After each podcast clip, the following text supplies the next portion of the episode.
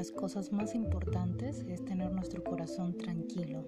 un corazón sanado, un corazón alivianado de todas esas heridas que fueron causadas por algún suceso o experiencia mal formada en el pasado.